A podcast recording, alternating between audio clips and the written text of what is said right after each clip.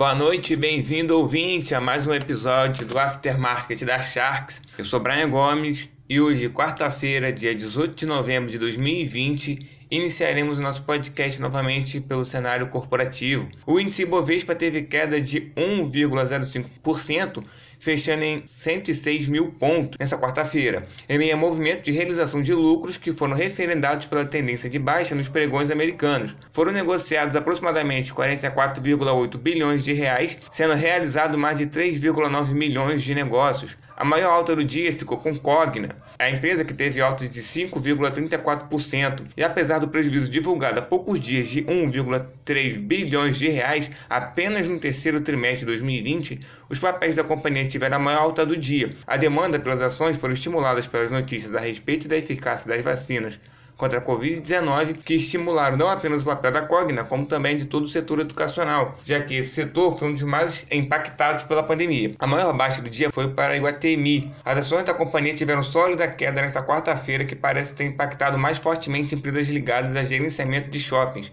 O motivo do desempenho de hoje parece ser o medo de novas medidas restritivas que possam vir a vigorar no Brasil, já que a taxa de infecção divulgada pelo Imperial College voltou a subir no país. O índice FIX fechou em queda de 0,07% na casa dos 2.800 pontos, com volume negociado aproximado de 166 milhões e sendo realizados mais de 142 mil negócios. Na área do mercado, o mercado teve um desempenho vago após diversas altas e tentando atingir a máxima desde fevereiro. Influenciado pelas ações de bancos, o comportamento de baixa só não piorou devido ao bom humor dos investidores causado pelas boas notícias sobre as vacinas contra a Covid-19, aumentando as expectativas na retomada da aceleração econômica que já vinha sendo elevada durante a semana. Na área do governo, o governo se prepara para efetuar a migração do cartão cidadão, o atual meio de pagamento do Bolsa Família, para uma poupança digital da Caixa, utilizada neste ano para auxílio emergencial, fortalecendo o movimento de bancarização no país e também para consolidar operações digitais da Caixa. A vacina Coronavac apresenta bons resultados por volta de 97% de eficácia nos que receberam a dose mais baixa da profilaxia, desenvolveram produção de resposta imune.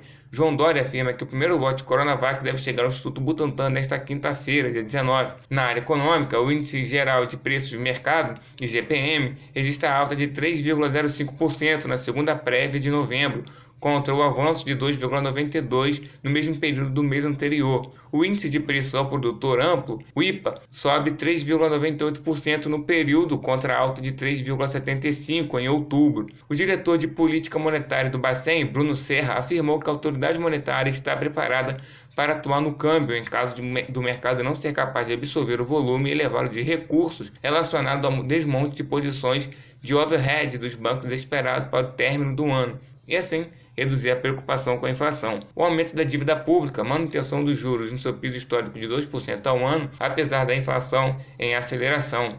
A desconfiança de que o país está entrando no populismo fiscal alimenta debate sobre o risco fiscal no Brasil. O Bacen está em um dilema. Se elevar os juros a fim de conter a alta de preços, traz problema ao Tesouro Nacional, o que eleva o endividamento e podendo abrir a porta para mais inflação. E caso não faça nada, a inflação pode ganhar força de qualquer maneira. É preciso agir com firmeza e mostrar compromisso nos ajustes das contas públicas para conseguir fugir desse, desse caminho.